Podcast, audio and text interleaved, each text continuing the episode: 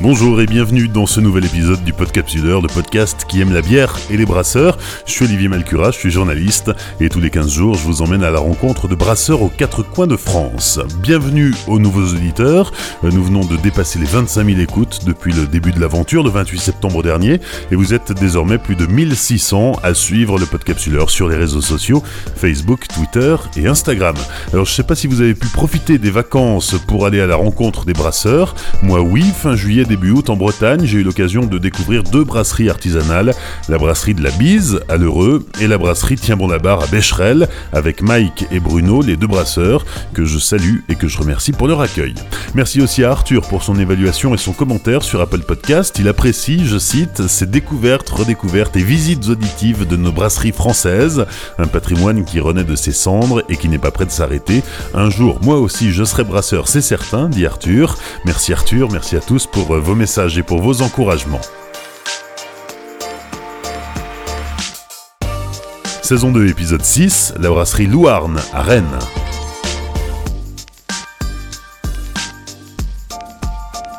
On ne va pas réécrire l'histoire de la bière et de la Bretagne. Début 2018, Corentin Le Talec et Briec Pérez s'associent pour créer la brasserie Louarn. Si aujourd'hui ils sont installés à deux pas de la gare de Rennes, c'est en Amérique du Sud que l'histoire commence. Corentin Le Talec.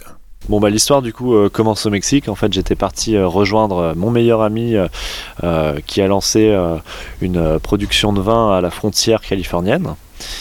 Et je l'ai rejoint avec son frère pour travailler avec eux pendant quelques mois. Et j'ai trouvé ça passionnant. Du coup je suis resté une demi-année là-bas. J'ai appris à faire du vin. Et ça m'a permis aussi de rencontrer des Mexicains, et en particulier des Mexicains qui avaient aussi des origines euh, américaines, euh, très proche de la Californie, San Diego, et au final, euh, gros amateur de, bière artisanale, parce que à San Diego, ça fait une trentaine d'années que ça a commencé, avec et maintenant il y a un nombre incroyable de microbrasseries. Je crois qu'ils vendent les microbrasseries, c'est 50% de part de marché maintenant en, Californie, ce qui est énorme.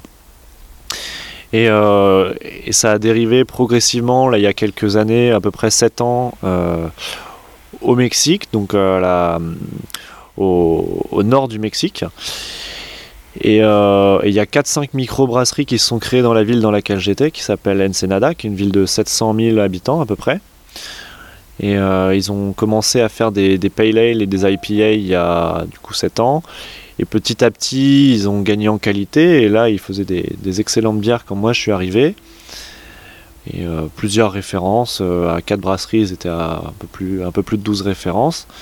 J'ai un, peu, euh, j'ai un peu goûté à tout et, formé mon palais à l'amertume et aux agrumes. Et ça m'a beaucoup plu. Et comme j'étais dans la production de vin, ça me paraissait moins abstrait de produire mon, propre alcool. Et comme c'est compliqué de produire du vin, je me suis dit, ah bah, j'adore la bière et j'ai envie d'essayer. Donc j'ai contacté un copain en Bretagne pour lui demander s'il voulait euh, tout simplement essayer de, produire euh, de la bière euh, avec quand même l'objectif au fond de plus tard pourquoi pas lancer sa microbrasserie. Parce que la production comme je l'ai dit m'a beaucoup beaucoup passionné, j'ai trouvé ça très intéressant. Et surtout le, métier aussi euh, de notre responsable, de notre boss, qui s'occupait de tout ce qui était communication, publicité, puis assemblage du vin, aussi aller voir des chefs pour faire des événements, etc. Tout, le, tout le côté entrepreneurial aussi euh, dans l'affaire, en plus de la bière, me, me donnait vraiment euh, très envie. Donc j'ai commencé à à bosser le sujet au, Mexique. J'ai commencé à regarder quel était l'engouement en Bretagne, quelles étaient les tendances. Euh, j'ai vu que c'était quand même un marché qui était très porteur parce que comme il y avait un objectif aussi professionnel derrière, je voulais savoir si c'était viable à ce moment-là. Et euh, même si j'étais au courant euh, de cette mode, j'avais pas encore vraiment pris conscience de l'ampleur du mouvement. Et j'ai surtout pris conscience en allant à San Diego et en goûtant toutes ces bières différentes, artisanales, et en voyant euh, des cartes euh, dans des restaurants, des cartes de bière plus fournies que les cartes de vin, je me suis dit, ah oui, il y a un marché quand même assez incroyable. Et euh, le marché actuel en, France et même en Bretagne, pour l'instant, il est, il est minime comparé à ce que j'ai pu voir là-bas. Donc ça m'a fait prendre conscience de, de tout le potentiel qu'il y a, et pas seulement en termes de production de bière, mais, mais toutes les possibilités aussi, possibilités aussi parallèles qu'il qui peut y avoir avec la bière. Et c'est en fait au Mexique que tu réalises qu'il euh, y a tout un engouement qui est en train de se, se, déployer depuis plusieurs années en France autour de la, de la bière, des brasseries, des microbrasseries. Exactement, du coup c'est vraiment au Mexique que j'ai pris conscience euh, de la vitesse à laquelle ça se développait sur place, parce que ça allait beaucoup plus vite que euh, à Rennes au moment où moi j'étais au Mexique, c'est-à-dire que dans la ville dans laquelle j'étais, qui est une ville quand même un peu plus grande, 700 000 habitants, euh, il y a, 4-5 microbrasseries qui se sont créées, des, grosses brasseries, euh, qui ont tout de suite proposé beaucoup euh, de variétés de d'ale, de pale ale, d'IPA, et très houblonnées, très agrumes, très légères aussi en alcool. Enfin, j'ai découvert des types de bières qu'on ne proposait pas forcément beaucoup dans le coin. Et, voilà, j'ai vraiment ouvert les yeux sur cette mode que je commençais à voir apparaître en Bretagne, mais à un niveau beaucoup moindre. J'étais en train de commencer petit à petit à, déguster des, bières Lancelot, des bières Corev, des bières Brit, mais c'est déjà des, brasseries euh, à taille quasi industrielle désormais. C'était pas du tout de la microbrasserie. Et puis là, depuis 2-3 ans, euh, à Rennes, ça s'est quand même euh, beaucoup développé. Il y a de plus en plus de, de microbrasseries. Et, et là, le mouvement a, a vraiment bien démarré. Mais, mais c'est tout récent parce que mm, ouais, il y a, y a, trois ans, c'était encore, euh, encore assez. Euh, c'était, c'était pas flagrant quoi. Alors que là maintenant, on peut vraiment euh, voir un engouement important autour des microbrasseries dans le coin.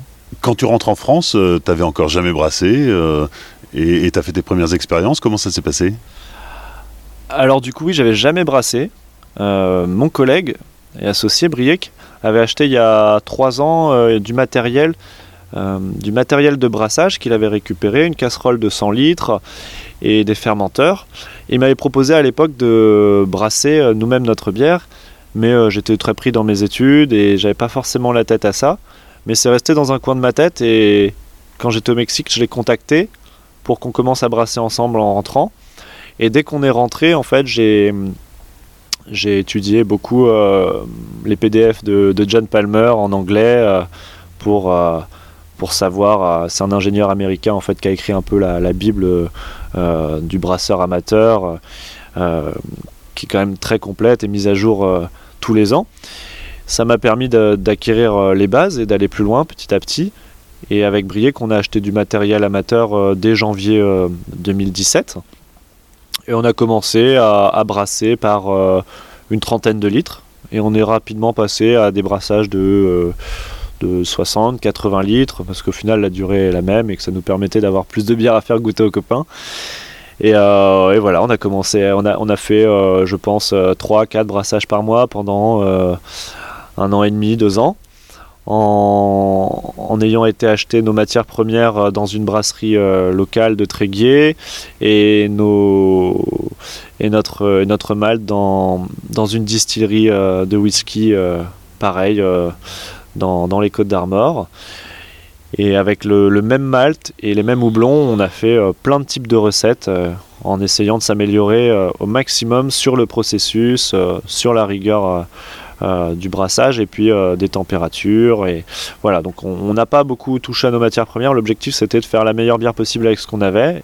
Et petit à petit, on, a commencé à avoir des, bons résultats. Euh, et puis après, on a commencé à réfléchir à aller plus loin et à, et à, et à créer notre microbrasserie. Alors aujourd'hui, cette microbrasserie, c'est une réalité. Hein. Alors c'est assez surprenant parce qu'on est dans Rennes et on est dans, le, dans le, jardin. Hein. Là, on entend les oiseaux. C'est le début du printemps quand on enregistre ce, podcast. Et voilà, dans l'extension de la maison, euh, c'est la brasserie, quoi. Ouais, c'est-à-dire que la brasserie, c'est elle est issue d'un ensemble d'éléments et de facteurs qui font que euh, on en est arrivé là. C'est un peu en suivant des signes, c'est-à-dire que moi je pars au Mexique, je vais faire du vin. Euh, je me retrouve dans la production, je rencontre des gens qui sont passionnés par la bière, je me retrouve à, faire de la, à, proposer à faire de la bière à un copain. ce fameux copain, son père hérite d'une maison avec un local juste à côté et un jardin et de l'espace, une cave, etc. Du coup, tous les deux, avec Briek, euh, mon associé désormais, on prend conscience du fait qu'on a un, endroit pour, euh, vraiment euh, produire de la bière et que si on s'organise bien, malgré le fait que le lieu soit petit, il y a quand même moyen d'avoir une belle petite production. Et ainsi de suite. Donc tout s'est, enchaîné et tout, tout a connecté pour, qu'on en soit là aujourd'hui. Et là, ça fait maintenant, ça fait 5 mois qu'on a commencé à commercialiser nos bières. Voilà. Ouais, donc vous tâtonnez euh, autour de vos recettes pendant, pendant euh, un an et demi, mm. et euh, en octobre 2018, le, premier brassin arrive. Exactement, on a, on a tâtonné ouais, pendant un an et demi, on a fait plein plein de recettes différentes avant d'avoir des résultats stables, et, et ensuite, dès que notre recette était élaborée, qu'on avait trouvé voilà, la bière qui nous plaisait, donc une IPA euh, Chinook Cascade euh, assez classique, mais par contre qu'on a revisité dans le sens où elle est, euh, elle est plus axée sur le malt, elle a un peu plus de corps, elle est légèrement ambrée, rousse. Et donc on est moins sur une IPA sèche. Et voilà, on est sur une bière avec plus de corps, plus ambrée comme je l'ai dit, et où l'agrume est un peu moins présent et elle est moins amère que les IPA qu'on a l'habitude de pas. On est plus sur une ale houblonnée et du coup, une fois qu'on a trouvé notre recette, on a décidé de passer à la vitesse supérieure et euh, de lancer notre microbrasserie. Et euh, sauf que le problème étant, on n'avait pas pas forcément de, capacité financière euh, importante, comme on était tous les deux en sortie d'études. Et donc on a dû faire une campagne de, financement participatif pour lancer le projet. donc une campagne qu'on a fait en juin-juillet 2017 et euh, où on a demandé euh, aux gens de, participer à hauteur de, 10 000 euros, ce qu'on avait estimé être vraiment le, minimum pour pouvoir commencer à brasser et à, euh, vendre nos bières. Et bon, après 10 000 euros, c'est très très peu, donc c'est beaucoup de bricolage, beaucoup de récup, voilà. Des, cuves d'empattage qui sont des tanks à notre, notre, procédure, notre notre procédé de filtration, c'est nous-mêmes qui l'avons réalisé aussi. Euh, euh, voilà, les copains qui aident aussi. Euh, le concasseur, c'est un ami architecte qui l'a réalisé, etc. Il y a un petit côté pionnier aussi de, se retrouver comme étant la, seule microbrasserie dans Rennes intramuros. les autres sont un peu plus à la campagne. Ouais, effectivement. il y a eu une autre brasserie, il, y a, eu un autre brasseur qui a été, qui a été présent là pendant quelques années dans le centre, mais euh, bon, c'est pas forcément évident en termes de locaux et euh, euh, c'est compliqué d'avoir une microbrasserie dans un centre-ville parce que pour vivre du brassage, il faut quand même faire certaines quantités. Et pour faire certaines quantités, il faut de l'espace. Et malheureusement, avoir des grands espaces en centre-ville, ça vaut cher et ça fait des charges trop importantes. Donc, donc c'est pas simple. Et donc pour l'instant, il a mis sa brasserie en, en pause. Et donc actuellement, on est les seuls à, brasser dans Rennes. Bon, nous, l'avantage qu'on a, hein, c'est d'avoir ce local à disposition, cette cave, et pour l'instant de ne pas payer de loyer, ce qui nous avantage énormément et nous permet de tout réinvestir dans notre euh, petite brasserie pour petit à petit améliorer euh, nos locaux et notre matériel et proposer des, meilleurs produits. Et du coup, effectivement, l'avantage d'être dans le centre-ville, c'est d'être à proximité des gens et, euh, et surtout euh, de réinvestir aussi euh, la ville avec une production locale en circuit court, ce qui est, ce qui est quand même attirant pour les gens. Donc il y, y, a quand même pas mal de gens qui, viennent sur place et qui ont envie de voir comment on peut faire de la bière voilà, dans le centre de Rennes. Et, et, voilà, donc on, essaye d'optimiser parce que c'est petit, mais, mais c'est un beau, un beau challenge.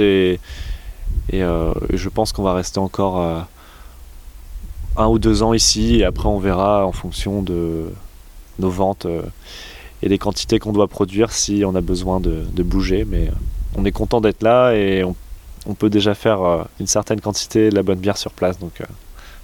Tes tâtonnements, tes recherches, tes expériences de, tes, de tes premiers brassins, tu les as partagés dans un livre déjà, hein, jeune brasseur mais déjà auteur.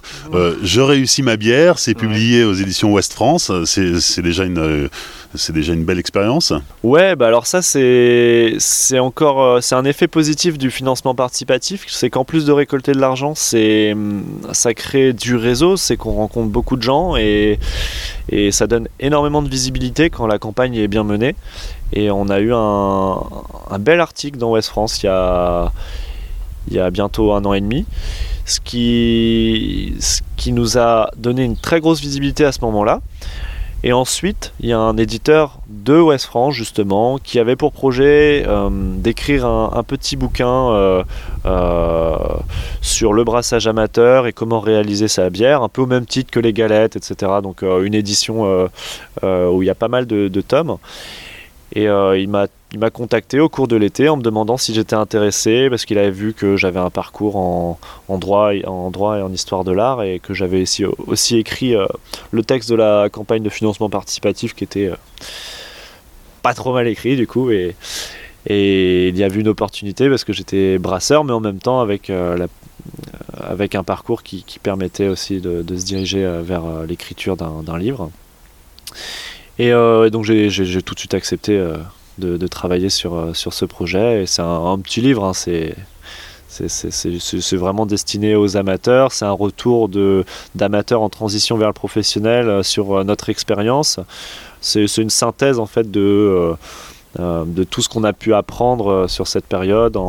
Il y a toutes les étapes du brassage, le matériel qu'on doit avoir, etc. Mais c'est beaucoup de conseils pratiques très précis sur des points clés du brassage pour moins faire d'erreurs et aller un petit peu plus vite dans l'apprentissage. J'ai tellement fouillé sur internet et, euh, et sur les forums euh, français et américains et, et, dans les PDF de John Palmer et etc qu'il y a tellement d'informations que des fois on peut un peu s'y perdre quand on est amateur. Donc là c'est vraiment euh, voilà c'est la, la, synthèse des des connaissances que j'ai pu acquérir et qu'on a pu acquérir tous les deux au, en, un an et demi de brassage. Quoi. On va découvrir les installations? Ouais, très bien. Vas-y, je te suis.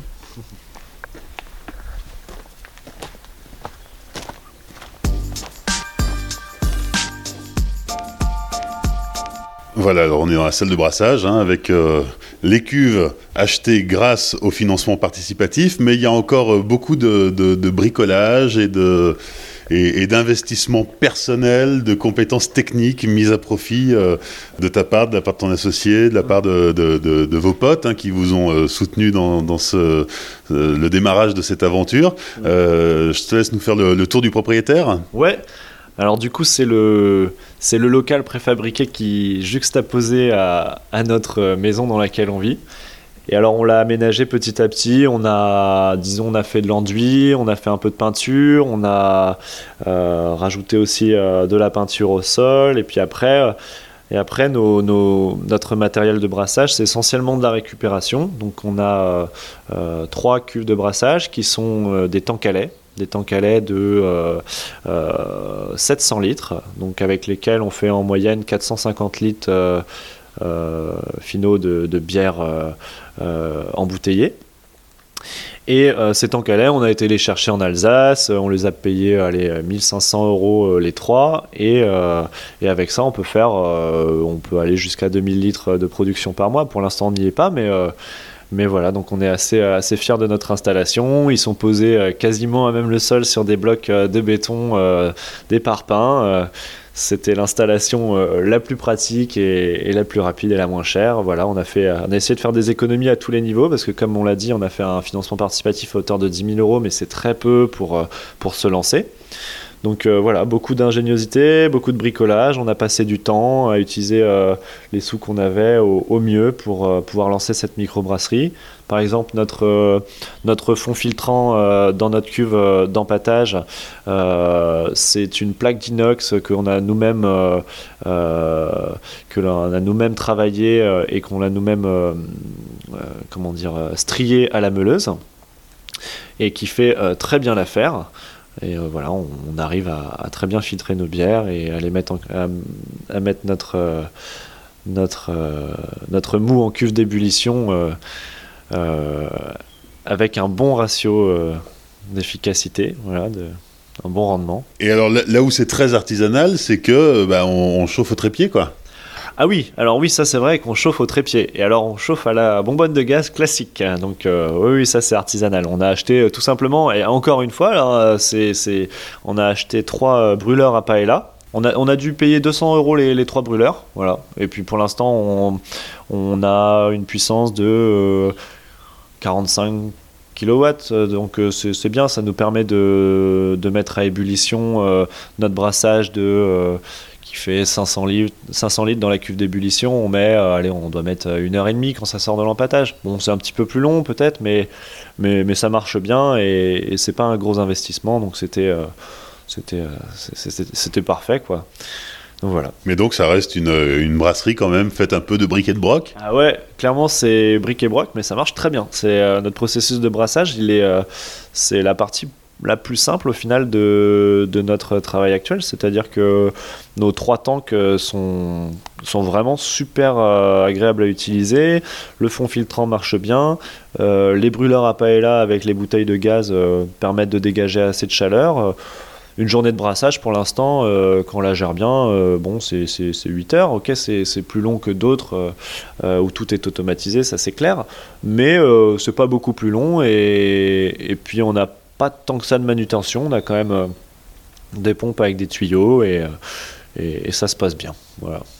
Pour les, paliers de température, euh, ça demande forcément plus de vigilance qu'une installation ah. électrique où tout est automatique. Et eh ben alors du coup oui, on est obligé de, de, brasser différemment et en fonction de son matériel. C'est-à-dire qu'on va pas faire du multipalier avec des brûleurs à paella. Ce serait un peu un peu bête parce qu'on euh, mettrait beaucoup de temps à changer de palier et ça voudrait pas dire grand chose. Donc pour l'instant, on brasse en monopalier et au final, euh, euh, on avait fait des essais sur petit brassage, on n'avait pas des, différences de goût importantes. Donc on, a, aussi décidé de passer en monopalier parce que c'est plus simple et ce qui nous permet en fait tout simplement de, maintenir. On, met notre eau d'empattage à 72 degrés par exemple dans notre, dans notre tank à lait et directement on met notre mal dedans, ce qui fait descendre la température à peu près à 67. Euh, qui est notre euh, palier à nous de saccharification, parce que comme on veut avoir un petit peu de corps, on est un peu plus de 65 pour avoir un peu de dextrine. Et après, euh, comme ça, bah, on laisse une heure et demie dans le temps est fermé. Comme les temps qu'elle sont isolés, parce qu'on est nous-mêmes désossés pour rajouter de la laine de verre entre les parois, ce qui permet de bien maintenir la température. On n'a même pas à rallumer le feu.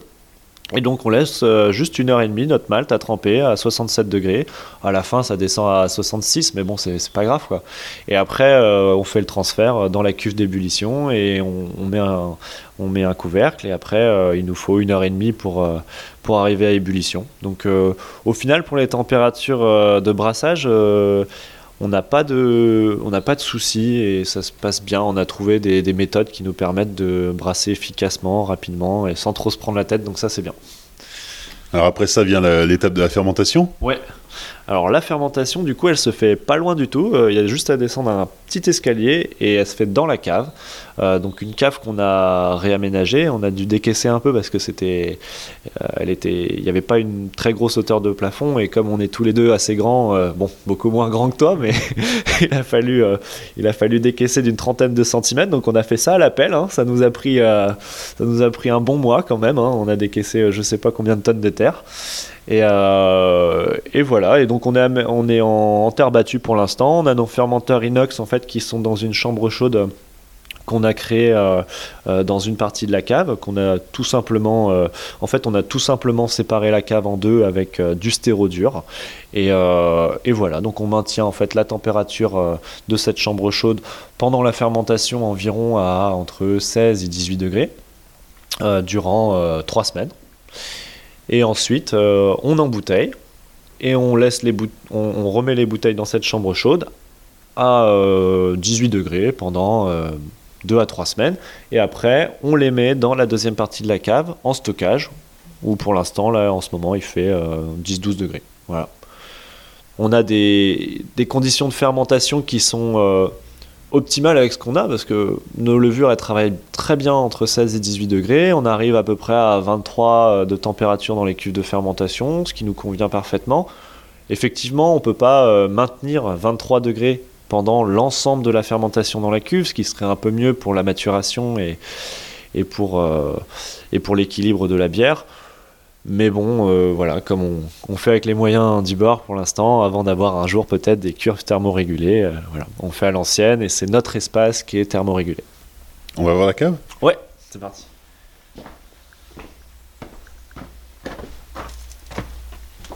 C'est plus, plus à l'aise debout. c'est bizarre hein, quand on marche écran. Du coup, la cave, bah, comme je disais, on a décaissé et euh, on est à même la terre battue. Alors, dans la cave sont entreposés, là pour l'instant, euh, notre IPA et notre bière aux fruits rouges. Donc, euh, c'est nos deux premières références. En attendant une troisième, là, qui va bientôt sortir. Pour l'instant, on fait pas beaucoup de litrage. L'objectif, c'est de faire 1000 litres par mois. On n'y est pas du tout encore, même si les commandes commencent à, à s'accélérer et que là, ça commence à démarrer avec le printemps. Je sens que que ça va peut-être exploser là au cours des prochains mois. Mais euh, et l'objectif à terme, c'est de pouvoir faire 2000 litres avec notre installation, ce qui va être jouable, mais il va falloir euh, faire un peu de Tetris et s'organiser pour euh, pouvoir stocker toutes les bouteilles. donc ça va être compliqué, mais bon, c'est notre objectif là au cours de l'année 2019. Les cinq dernières minutes avec euh, bien sûr la dégustation. On commence avec la Louarn IPA, euh, donc qui est la première bière euh, de la brasserie Louarn. Exactement. Donc la recette que j'ai brièvement évoquée tout à l'heure, qui est une IPA pas classique dans le sens où elle est elle n'est pas forcément sèche en bouche, elle est un peu plus ronde, un peu plus de corps, il y a plus de dextrine, donc un peu plus de, de densité, et euh, plus maltais. On est euh, sur une IPA euh, légèrement, très légèrement ambrée, avec des maltes type Caramunich qui, qui nous donne un petit goût de céréales plus présent. On est sur une IPA pas trop houblonnée. On est plus sur une nail houblonnée qu'une vraie IPA, même si sur le processus et sur le houblonnage accru, ça reste quand même une IPA.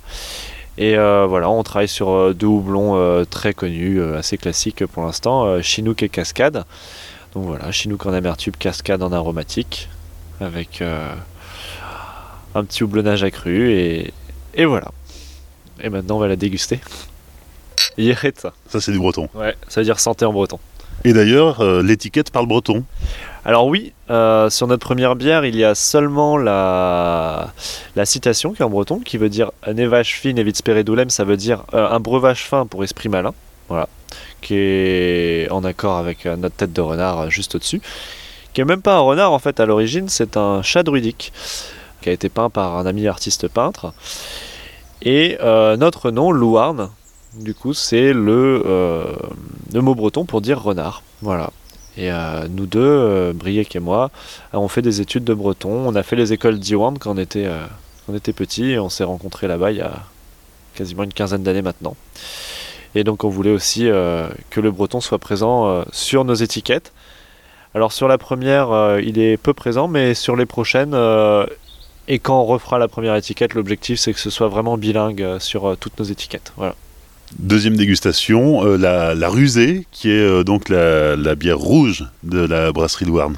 Alors on est à peu près sur la même base maltais que, que l'IPA. Euh, la différence étant que là on est sur Chinook Cascade et Aramis en houblonnage accru. Et un houblonnage accru aussi, on fait au moment du houblonnage accru, on fait une infusion de, de fruits rouges. Donc là c'est un mélange de fruits rouges entre framboise, myrtille, cassis fruits des bois, un bon mélange de fruits des bois. Et donc on met les fruits infusés pendant 5 jours avec le houblon dans la bière en fin de fermentation. Ce qui va donner une petite acidité à la bière, qui est liée à l'acidité aussi des fruits et à la refermentation qu'il peut y avoir. Donc elle est un peu plus, euh, elle, est, elle est plus fine que notre bière d'origine. Donc euh, euh, et puis les, arômes sont, sont très floraux, très fruité, euh, mais sans l'aide de trop et c'est une bière non sucrée. Voilà, il n'y a vraiment aucun sucre ajouté. Donc euh, on est sur une ale rouge bien doublonnée aussi quand même. Hein. Et là aussi sur la bière rouge, l'étiquette parle breton. Alors oui, du coup sur la bière rouge, elle parle encore plus breton, parce que là le, le descriptif est en français breton. Alors qu'est-ce qu'elle dit l'étiquette? Alors bière rue, Frondus, gant nebet à sucre, zo kiniget deor gant ar un diaz maltek douce et te une vanillée ar frouez rue, hag an noupez da grouille blasiou crin à l'ipous. Ce qui veut dire qu'on vous propose une bière rouge, très aromatique et naturellement peu sucrée, sur une base maltée douce, l'alliance du fruit rouge et du houblon vient révéler des saveurs puissantes et gourmandes. Ces deux bières sont déjà présentes euh, chez plusieurs cavistes à Rennes. Euh, ça y est, c'est parti, c'est lancé, l'accueil est bon? Ouais, alors on est présent dans une douzaine d'établissements, euh, majorité de caves et d'épiceries. Et euh, l'accueil est, plutôt bon et actuellement là, avec le printemps qui arrive, là on commence à sentir que, que la demande est de plus en plus forte et, ce qui est bien parce que ça va nous permettre aussi de, de travailler plus pour, pour faire plus de bière et, c'est top. C'est ce qu'on voulait, euh, c'est le résultat auquel on, voulait arriver cette année pour l'instant donc c'est génial. Donc on est content.